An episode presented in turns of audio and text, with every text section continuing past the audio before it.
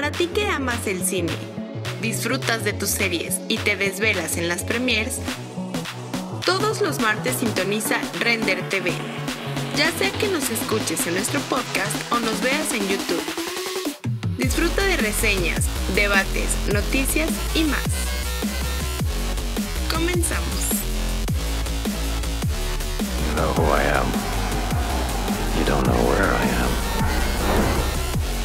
You'll never see me coming.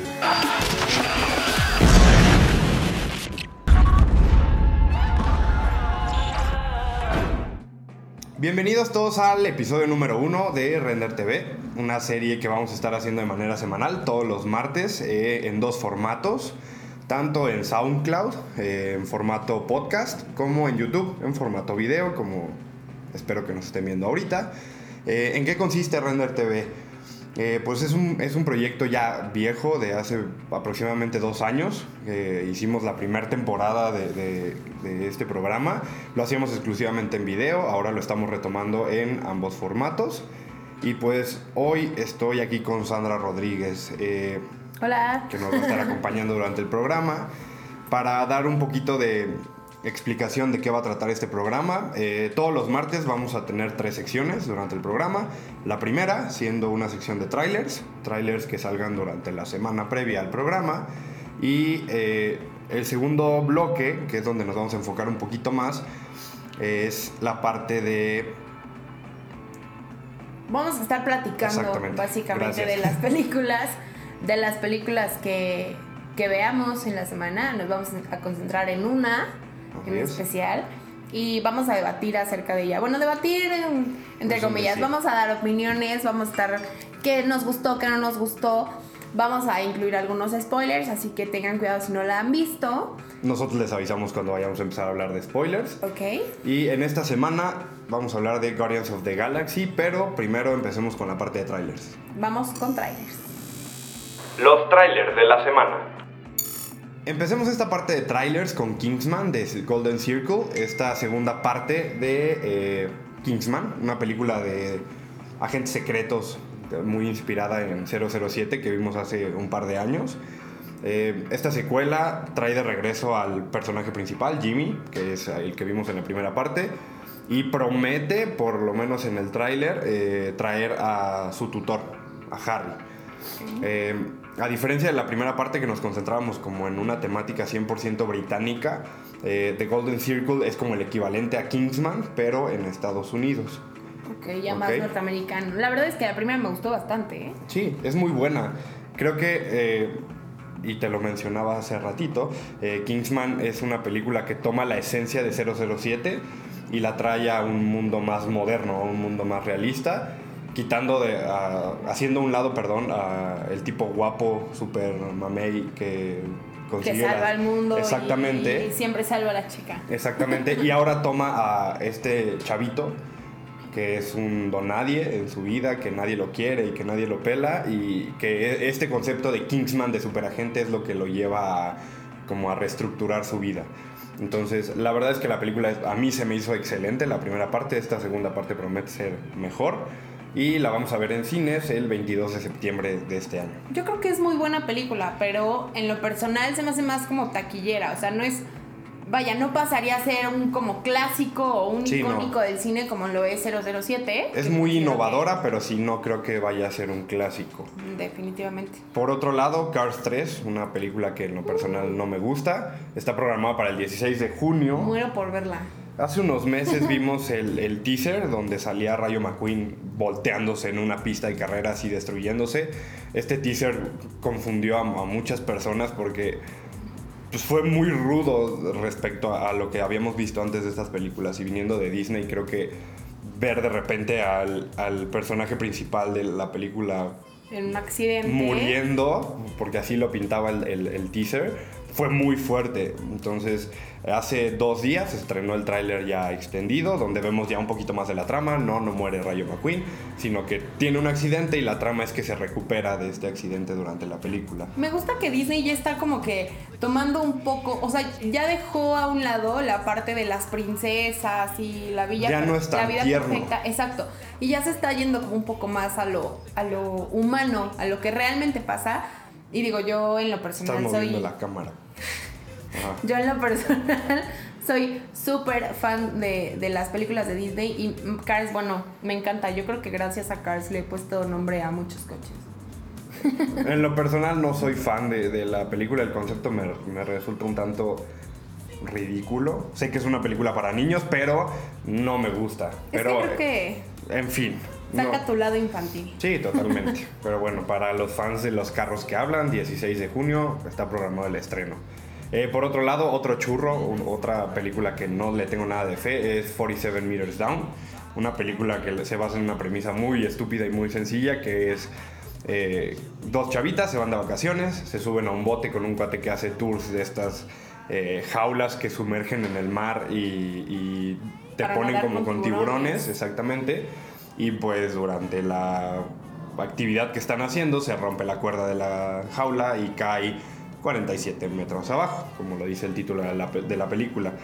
Eh, no le tengo fe tampoco. Yo sí, tiene mucho que no veíamos una, o sea, bueno, tomando en cuenta Jaws, que es un clásico de- del cine, tiene bastante que no veíamos una película de tiburones en cartelera. Hace algunos años que salió la de igual estos surfistas. Surfista, una surfista, pero no fue hace años, fue hace un par de meses, es una surfista, no recuerdo el nombre de la película, lo debí de haber buscado, pero eh, el concepto era que se quedaba como varada en una islita chiquita en el mar y un tiburón la, la perseguía, como si fuera un asesino serial casi casi, pero eh, volvemos a, lo que comentábamos hace rato, eh, la parte de yo, de Jaws, perdón, eh, es un clásico. O sea, no puedes comparar un Ah, no. clásico con una película de un concepto, sí, igual de tiburones, pero que no, no creo que le llegue a los talones. Entonces, Definitivamente no, pero creo que también el, el hecho de hablar de un animal, que sabemos que es un animal sumamente salvaje y sangriento, como nos lo ha pintado siempre el ámbito cinematográfico, encontramos eh, eh, esta parte que te pone los pelos de punta, ¿no? Y, y también pensar, bueno, ¿tú qué harías si estuvieras ahí? Porque quieras que no, el hablar de tiburones es una realidad no muy muy lejana, ¿sabes? O sea, no es una ficción como vemos con los zombies o como vemos con cualquier otra película de asesinos seriales que no están a la vuelta de la esquina. Digo, los tiburones evidentemente tampoco, totalmente de acuerdo. pero sí te lleva como a poner los pelos de punta y yo creo que va a ser una película muy taquillera. La realidad es que Mira, ya hoy en me día todo es taquillero y, y no porque sea taquillero quiere decir que sea bueno. Entonces, no encuentro el nombre de la película, pero bueno. eh, creo que no va a ser buena, pero en fin, está programada para estrenar en la segunda parte de este año. Eh, por otro lado, una película igual churro, pero que sí se me antoja y que le tengo un poquito de fe por el protagonista es Once Upon a Time in Venice, eh, protagonizada por eh, Willis. Bruce Willis, exactamente. La premisa también es muy sencilla y muy dominguera. Es un detective de Los Ángeles que un día llega a su casa, el cuate este está retirado y llega a su casa y resulta que una pandilla le robaron a su perro. Entonces, eh, la película, en el tráiler se ve muy chistoso. eh, vemos que, el propósito de, Bruce Willis es buscar a su perro. Entonces, el concepto es muy sencillo, muy vago, pero le tengo más fe. Bruce Willis es calidad Garantía, y garantía. garantía. Exactamente. Esta película está programada igual para estreno en verano, así que pendientes a esa película. Y por último, House of Cards, temporada 5, ya sacó su tráiler. Super fan. Yo creo que esta- este tipo de series son de, de las series que te van envolviendo. Creo que el hecho de ver ya una quinta temporada, bueno, vas viendo una complejidad con los personajes, un desarrollo muy intenso, porque sí, definitivamente es una, es una serie que, si bien no está basada en hechos reales, creo que tiene muchos aspectos que rescatar acerca de la política. Definitivamente no en México, como Totalmente de bien acuerdo. decías, Si quieres ver la política en México, ve Ingobernable. definitivamente. Pero no, hay cosas que no están tan alejadas de la realidad, ¿sabes? Entonces ver el cambio de los personajes, la complejidad, cómo se van desarrollando. Ya en su quinta temporada, bueno, es que cuando vi el mensaje de Netflix de el presidente Underwood tiene un mensaje para ti, bueno, la piel chinita dije, no es posible. Es que aparte, te- o sea, te- tenemos el hecho de que en estos últimos años Netflix es garantía. En su 99% de producciones es garantía. O sea, yo en lo personal no he visto series producidas por Netflix que me aburran. Sí hay unas más lentas, sí hay unas más agresivas y lo que quieras, pero es, es garantía. O sea, le están metiendo mucho eh, presupuesto a las producciones. La gente se está mudando a este formato de streaming y creo que por lo mismo las productoras eh, asociadas con Netflix están agarrando esas ideas que una productora multimillonaria como Paramount Pictures o 20th Century Fox no agarraba esos guiones antes. Entonces Netflix está abriendo esas puertas a nuevas historias, a nuevos guiones y, y creo que en un 100%, casi en un 100% Netflix es garantía. Y tienes eh, House of Cards, Orange is the New Black, eh, Narcos, la adaptación que le hicieron a esto de, de Pablo Escobar. eh, que hay muchísimas que- Sense8, ajá, exactamente. Aparte, lo que me gusta es que si bien hay muchas que son ciencia ficción, como, lo, como pasó con Stranger Things, Exactamente. que es una excelente serie y está también esperando su siguiente temporada, eh, hay, hay algunas series de Netflix que son sumamente aterrizadas, ¿no? Como lo Sí. que vimos con 13 Reasons Why, que a muchos no les gustó, a otros les encantó. La idea es que está causando muchísima controversia. Totalmente. Creo que es lo que pasa con las series de Netflix, ¿no? El, el hecho de ver, digo, una chavita suicida, un presidente que hace de todo por llegar a ser presidente, lo que está pasando con Ingobernable, que también fue una, Una- una asociación con... Una novela con, mucho presupuesto. No, pero realmente creo que las, o sea, todas las, las series y películas de Netflix están dando de qué hablar, ¿no? Están- Perdimos la GoPro. están dando de qué hablar. Y sí, creo que Netflix en, en su mayoría es garantía. Totalmente 100%. de acuerdo. Pero bueno, eh, la quinta temporada está planeada para su estreno en 30 de mayo, evidentemente en Netflix. Así que, pues espérenla. Vámonos a Guardians of the Galaxy. Vámonos. La película de la semana. Bueno, eh, regresamos y ahora con Guardians of the Galaxy Volumen 2. ¿Qué opinas de esta película? Fan, fan. La realidad es que desde la primera de, de Guardians of the Galaxy, bueno, yo fui y me compré mi disco. El hecho de que sea muy ochentera me encantó. Que tenga chistes dentro de la trama, Sí. el- los personajes, cómo se involucran, cómo se llevan. Bueno, Mira, creo, creo que eh, para empezar, James Gunn, el director de esta película, que también dirigió eh, la primera parte de Guardians of the Galaxy en 2014 y El Amanecer de los Muertos en 2004, una peliculaza de zombies, que creo que no la has visto, pero la vas a ver. Eh, le da esta esencia a, a- a Marvel. Eh, entendamos que Guardians of the Galaxy 1 llega a partir este, esta, esta línea que llevaba Marvel de películas serias y dramáticas, de superhéroes y bla, y, y llega a implementarnos un nuevo género, por así decirlo, el género de la comedia de superhéroes. Eh, en la primera parte, como, como lo mencionas ahorita, veíamos un, un soundtrack increíble, basado en música de los 80s, basados en chistes, que eso de hecho abrió puerta a- a a Avengers, donde empiezan a meter uno que otro chiste de vez en cuando y en Guardians of the Galaxy lo vemos atascado. Creo que ta- tanto el cast de la película como el soundtrack, como la trama, como los efectos, todo en esa película llegó a cambiar eh, el género que llevaba produciendo Marvel para, para el univer- universo cinematográfico. Entonces, eh, esta segunda parte totalmente viene a seguir esa línea de Guardians of the Galaxy, pero y lo, te lo comentaba el día que la fuimos a ver, creo que agarró la esencia de Guardians of the Galaxy, le inyectó esteroides sí. y aprovechó todo el capital que tenían. Porque sí, en la primera película escuchábamos tres o cuatro hits de, música de los 80s y ahorita literal compraron todo Spotify. y lo metieron. Ves música en todas las escenas, en todas la- la- las partes de la película ves una canción metida, aunque creo que hay veces que incluso Sobra. resulta innecesario. Sí, yo creo que lo que hicieron con Guardians of the Galaxy Volumen 2 es que agarraron la 1 Ajá. la así y le exprimieron todo lo que nos había encantado Sí. el humor la música los personajes Baby Groot me encanta o sea creo que se lleva muchas veces la película aunque sí como, bueno, ahí va un medio spoiler.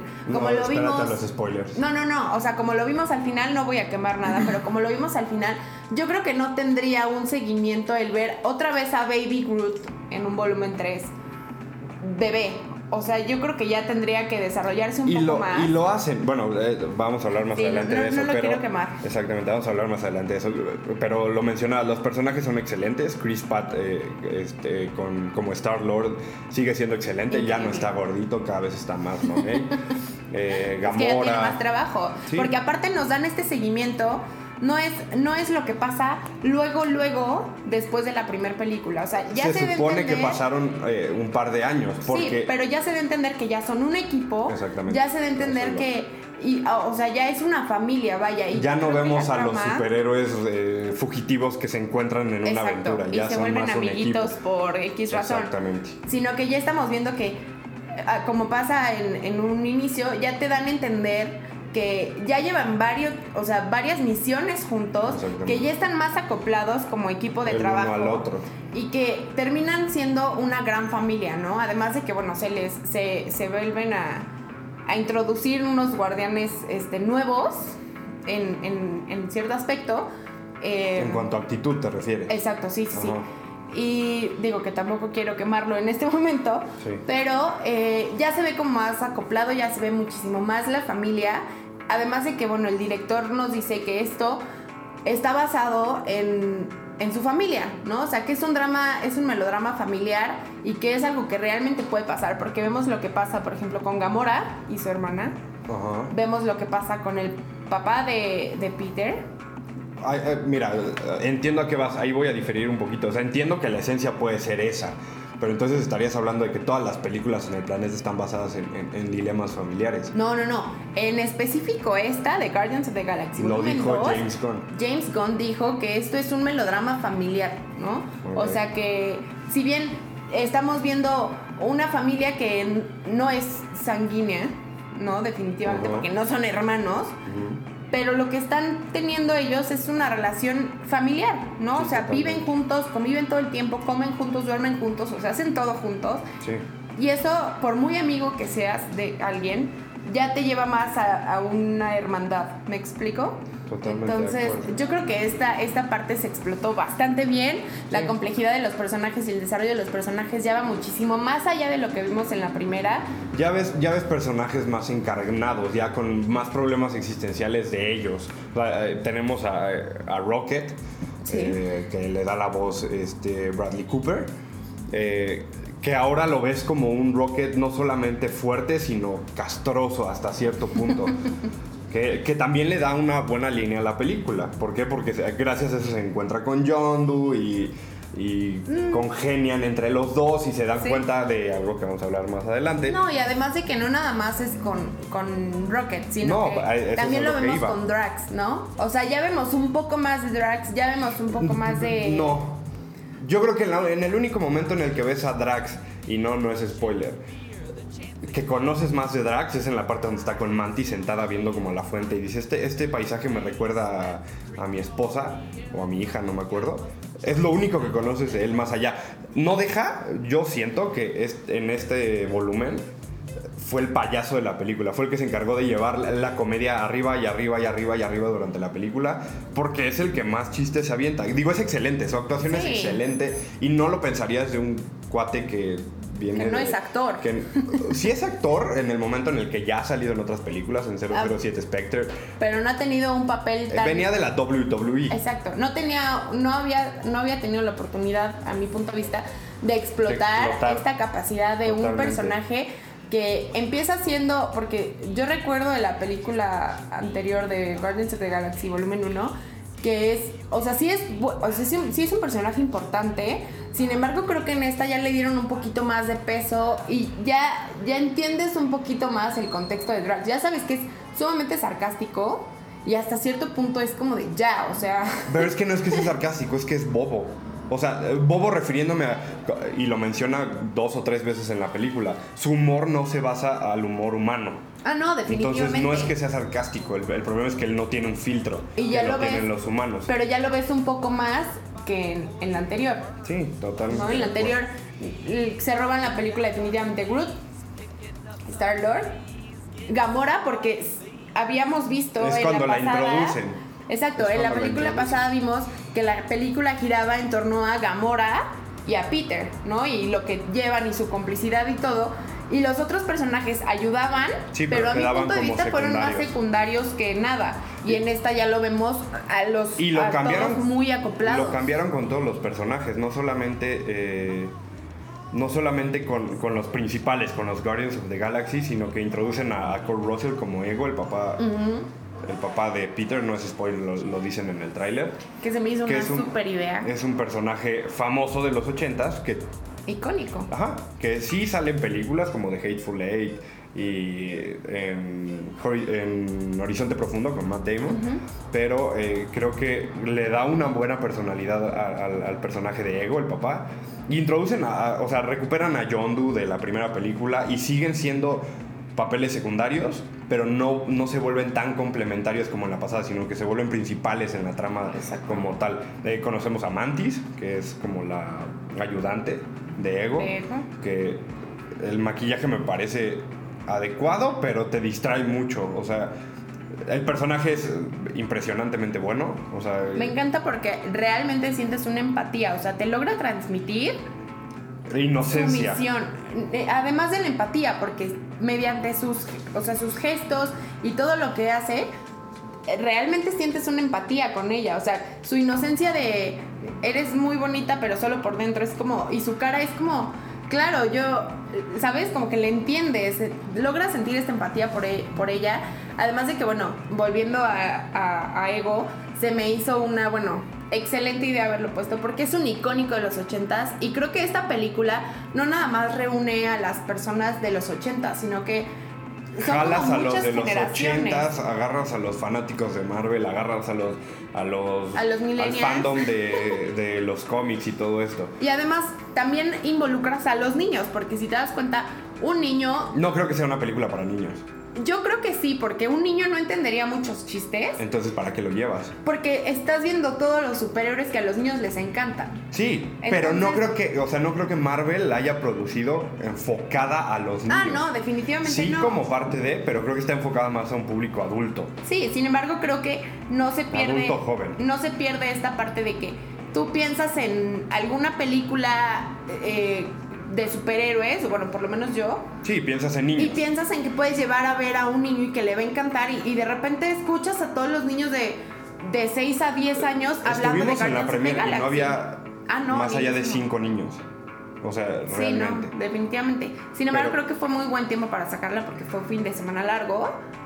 Sí. Y yo sí creo que muchos niños fueron a En un principio estaba programada para estrenar el 5 de mayo O sea, y este la viernes. recorrieron al 28 aquí en México.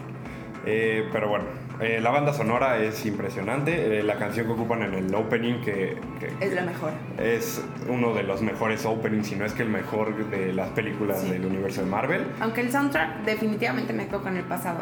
Sí. Creo que le daban más. ¿Sabes qué pasaba? No. ¿sabes qué pasaba? O sea, porque en esta canción tienes a Sweet, tienes a Electric Light Orchestra, pero en la pasada eran más hits, más clásicos que la gente conocía. Y además hoy, hoy, en esta película te estás concentrando en canciones buenas, sí, icónicas, pero estás agarrando 70s, 80s, 90s. Mm. Entonces, sí es bueno, y creo que así se resume la película. Sí es buena, es excelente película, es eh, muy cómica, muy buena en cuanto a soundtrack, en cuanto a actuaciones, pero no creo que supere a la primera. Ah, definitivamente no. La realidad es que a mí me encantó la película, me fascinó. El soundtrack, si bien es muy bueno, siento que en la película pasada cada canción tenía un tiempo perfecto. O sea, el timing era idóneo y te acordabas perfectamente bien de cualquier canción y a, a la fecha escuchas alguna canción y te Y lleva o bueno, piensas no sé. en Guardians No, sí, va- mí, va- a nosotros, Piensas sí. en alguna escena. En esta no. O sea, en esta es más como te agarras la primera Que es por el opening, y por hablando Baby de, hablando de unas que te gustan, digo, la realidad es que no sé cuántas sean. La canción principal de... eh, Pero, eh, está, ¿Cómo Mr. se llama? Sky. No, eh, ay, la que canta Ego con este Star-Lord. Que la cantan como cuatro veces. No es Father and Son. Ah, ya, ya sé cuál. La- la- o sea, la idea es que Brandy se llama, de se agarran, o sea, ponle, se agarran de 15 canciones que hay en esta película, que podrían ser muy buenas, la mayoría te las ponen de fondo. ¿Me Sí. explico? Y Sí, no le dan todo el tanto tiempo, énfasis todo el- toda la película estás escuchando música de los ochentas. Que digo, está bien, porque es la temática de la película finalmente, pero sí creo que Y date la cuenta, pasada, es un, es un concepto súper tonto. muchísimo. O sea, no, no tonto, sencillo. O sea, no es que sea la temática de la película, los ochentas, sino que desde la 1 te lo presentan como es el cassette que le dejó la mamá a Peter Sí, Quill sí, sí. Y, y la mamá, como era de los 80, se lo deja. Y en esta película siguen con el volumen 2 de esa cinta, que es la que le deja la mamá al final de la 1. Sí. Entonces, creo que es muy buena. Otra cosa que no me gustó es que si están esperando una película que el- siga la línea de conexión de desarrollo de historia para Infinity War, no va a pasar. No pasa. No va a pasar. Es una película que si bien no hubiera existido, Infinity War va a seguir pasando. No altera ni pone nada nuevo más que una cosa. Es como lo que pasa con las Star Wars, que de repente sacan una película que No, ahí sí. tendría... No, de- todas las películas de Star Wars son cronológicamente adecuadas a las primeras. Tienes, tienes que tener en cuenta que Star Wars, a diferencia de esta, es una película que ya tiene las tres primeras, las tres eh, últimas.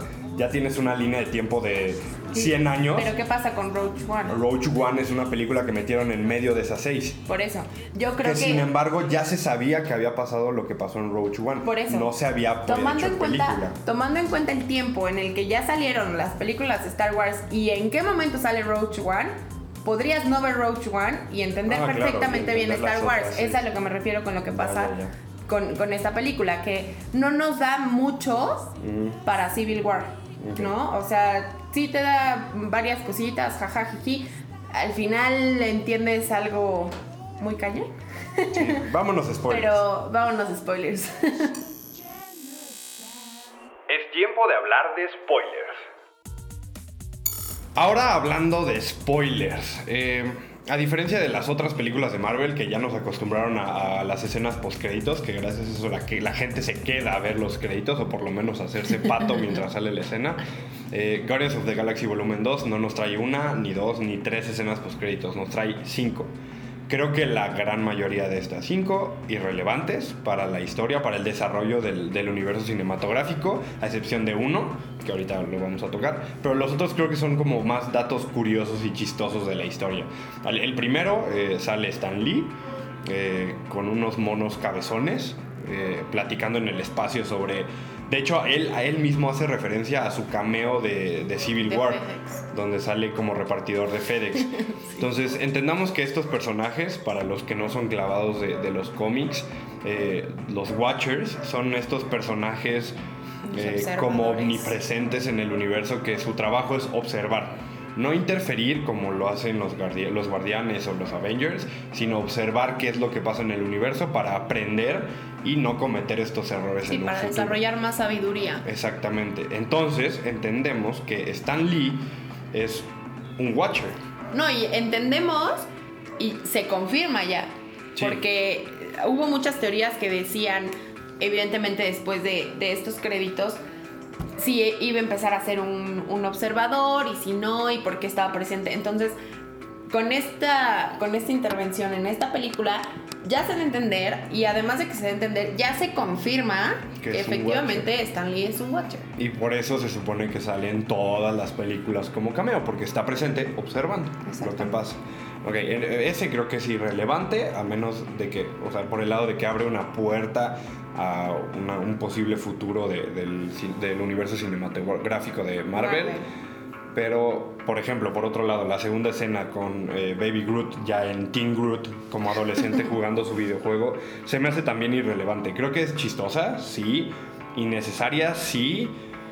Tal vez lo podría justificar un poco por el lado de que te dicen, ok, ya no es Baby Groot. Baby Groot está creciendo y está creciendo rápido. Y además creo que te da a entender que ya, o sea, no están pasando dos o tres meses después del volumen 2 de Guardianes de la Galaxia, de Guardianes de No, Galaxia, no dicen ya- cuánto tiempo está pasando. Pues no, pero si tomas en cuenta que al principio es un bebé que estás hablando que tiene, por su capacidad de entendimiento, dos un años. aproximado de dos o tres años. Sí, mental. No sabes cuánto tarda en desarrollarse. O sea, lo que te dan a entender es sí, el tiempo está pasando y está creciendo.